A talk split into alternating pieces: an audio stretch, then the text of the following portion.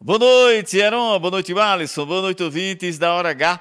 Representantes da Federação PT, PCdoB e PV se reuniram nesta quarta-feira para analisar o cenário em relação às eleições 2024. Segundo o presidente estadual do PT, Jackson Macedo, a ideia é mapear as 15 principais cidades do estado para saber onde as legendas poderão estar juntas ou enfrentarão algum problema de integrarem o mesmo palanque. Jackson Macedo adiantou que haverá dificuldade de construir a unidade em João Pessoa, onde os partidos atuam em grupos divergentes. PV está no governo de Cícero, né? PCdoB provavelmente também. Então, assim, já o PT está na oposição. Então, é, tem de uma certa dificuldade da gente construir uma unidade majoritária. Mas aí a ideia é ir até o ano que vem conversando para ver se a gente consegue construir unidade em torno de um projeto comum aqui. Jacques Macedo disse ainda que a federação também tem buscado construir com o PSB projeto comum por ser o principal aliado na Paraíba.